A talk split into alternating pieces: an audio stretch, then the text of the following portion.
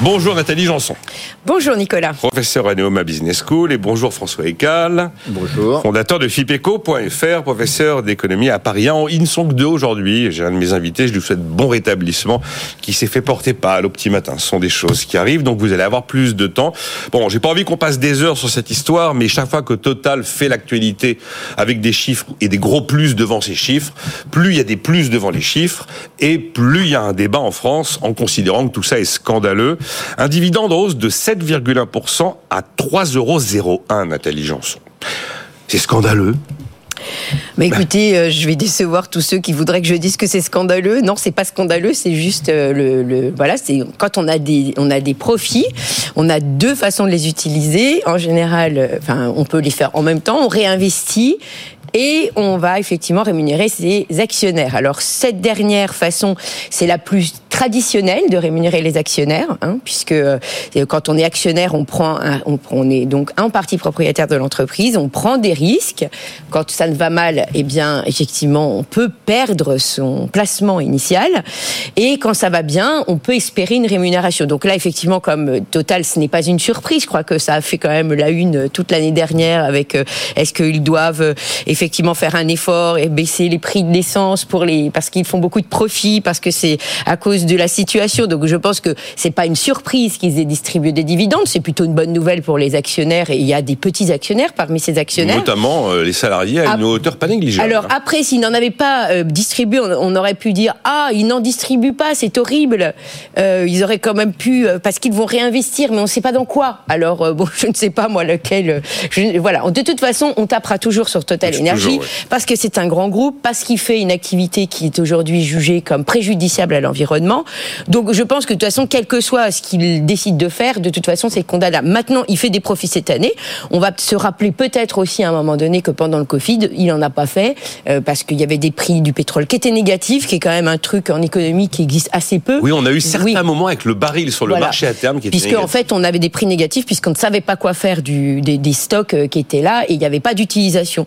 Donc voilà, donc je, moi je ne vois pas en quoi c'est une mauvaise nouvelle et il faut tomber à bras raccourcis sur Total. Ça fait simplement partie euh, du deal. Quand vous êtes actionnaire, que vous avez un portefeuille, eh bien effectivement, si votre portefeuille il rapporte rien parce que vous n'avez jamais de dividendes, eh bien vous serez peut-être, vous direz, ah, bah, la prochaine fois je détiendrai pas du Total parce qu'il me, il me, il me verse jamais rien. Mmh. Donc voilà, donc c'est, je, trouve que de toute façon, quoi que fasse Total, je pense qu'on lui tombera oui. à bras raccourcis dessus. C'est bien voilà. de rappeler des évidences. Une entreprise qui gagne de l'argent, il est normal qu'elle verse des oui, dividendes. Euh, comme je dis, après, ah, oui, effectivement, ré récemment bon. dans les dans les fameuses entreprises de la tech, on a plutôt vu l'autre modèle se développer, c'est-à-dire de réinvestissement total, puisque leur croissance est supérieure à la croissance du marché. Donc c'est l'idée que si vous laissez l'argent à l'intérieur de l'entreprise, il sera beaucoup plus fruct, il fructifiera beaucoup plus.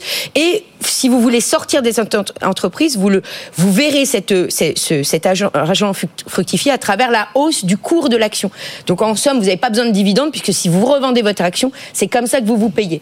Bon, un total, on fait, on fait en fait un peu des deux. C'est-à-dire qu'à la fois, ils réinvestissent, donc il y a une partie qui effectivement n'est pas distribuée. Et un tiers ira vers, des, vers, du bas carbone. Hein, dans oui, les bah, c'est en tout cas, c'est leurs annonces. Oui, oui, tout à fait. Et alors, il faut, on parle de profit record, mais c'est une affirmation un peu en trompe-l'œil, car l'an dernier, Total, compte tenu de ses retraits d'activité en Russie, avait oui. dû provisionner 15 milliards de dollars. 15 milliards de dollars de provisions. Donc, au regard de cette provision qui avait considérablement grévé les chiffres de 2022, 2023 paraît une année absolument extraordinaire. Et... Voilà, il faut remettre un peu. C'est normal qu'on se fasse un peu euh, l'avocat des entreprises sur BFM Business. Si on verse dans la bronca généralisée anticapitaliste qui va entourer les résultats de Total qui sont particulièrement épidermiques, je crois qu'on ne ferait pas notre boulot. Hein. Non, et puis pour, pour euh, juste conclure, il ne faut pas oublier que si effectivement vous avez de l'épargne et que vous allez, euh, euh, pour l'épargne, vous voulez la mettre euh, à nouveau, si vous avez une épargne qui est autre chose que des, que des titres d'État, qui sont des, obligations du gouvernement, eh bien c'est quand même légitime que vous ayez une rémunération. Donc je ne vois pas en quoi c'est horrible, puisque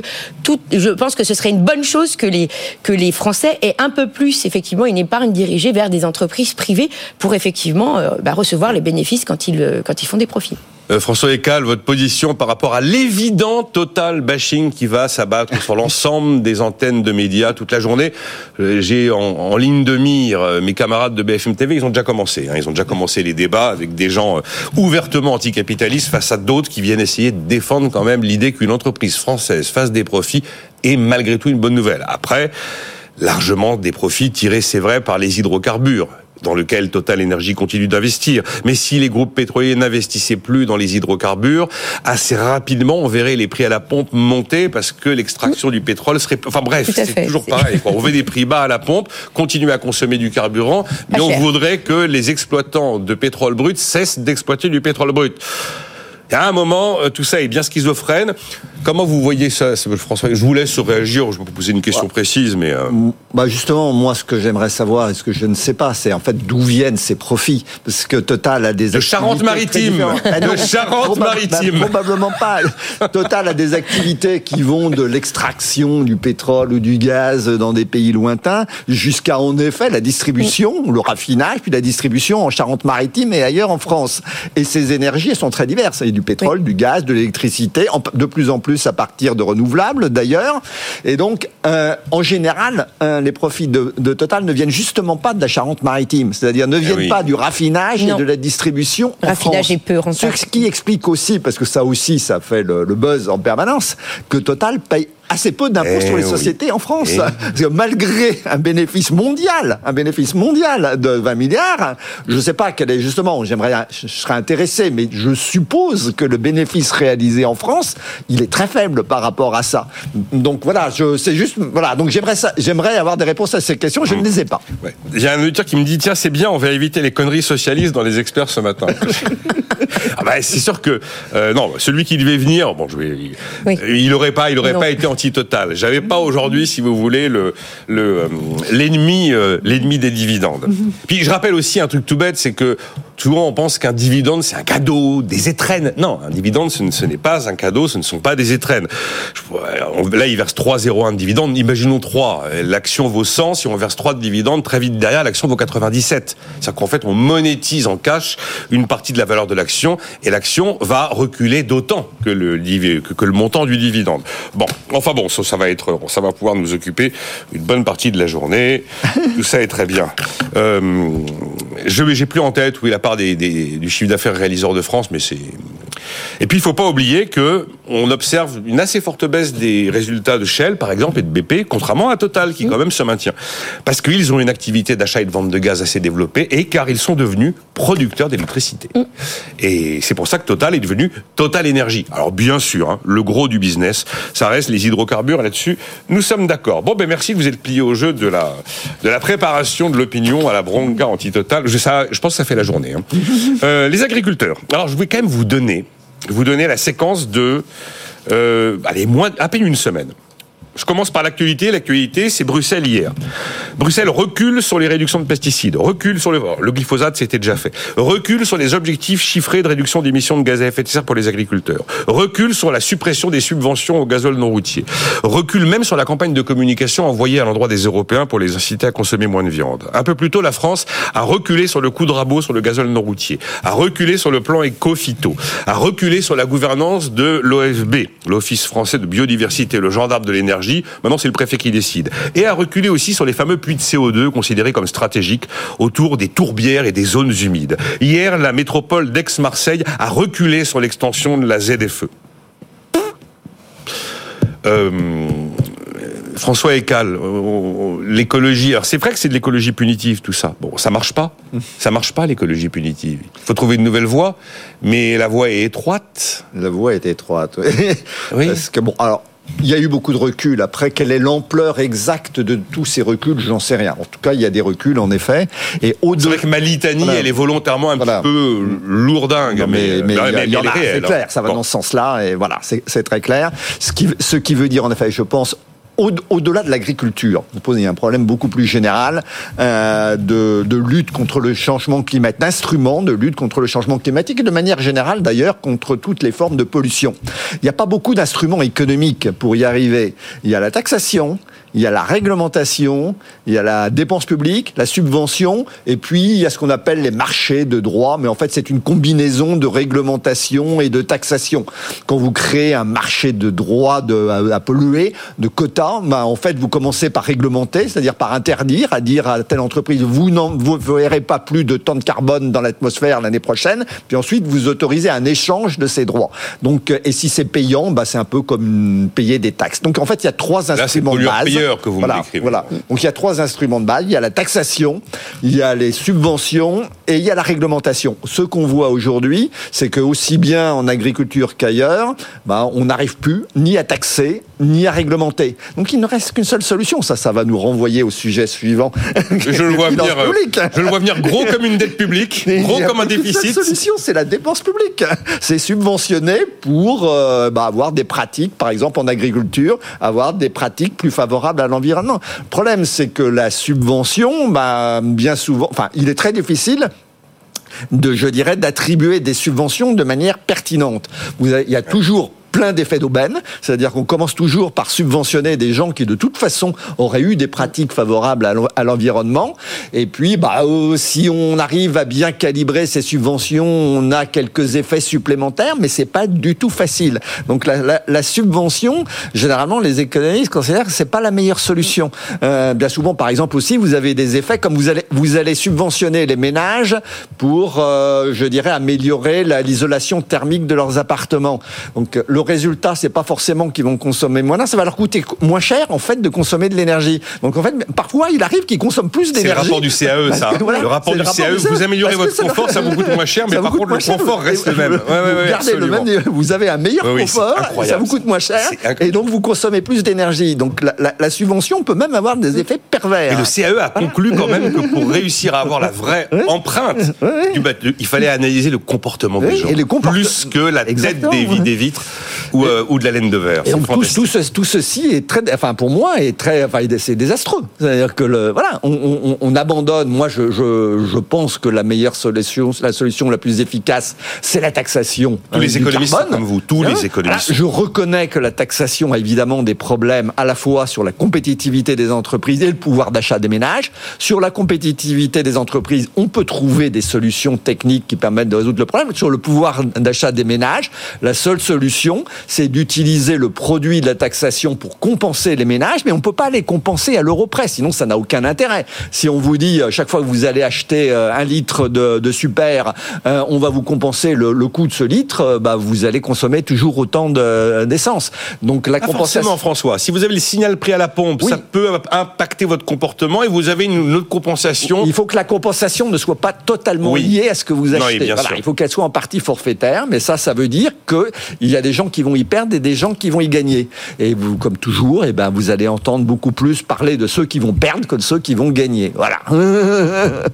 Donc, je, je, je, crains malheureusement. Enfin, moi, je suis très pessimiste. Hein. Je ne vois pas très bien comment on va s'en sortir dans ces conditions. Ah, parce que ce matin, j'ai évoqué avec Christophe Jacubizine et, et Laure Closier, finalement, est-ce que euh, là où l'Europe a décidé systématiquement la punition et l'interdiction, les États-Unis ont décidé systématiquement l'incitation et la subvention?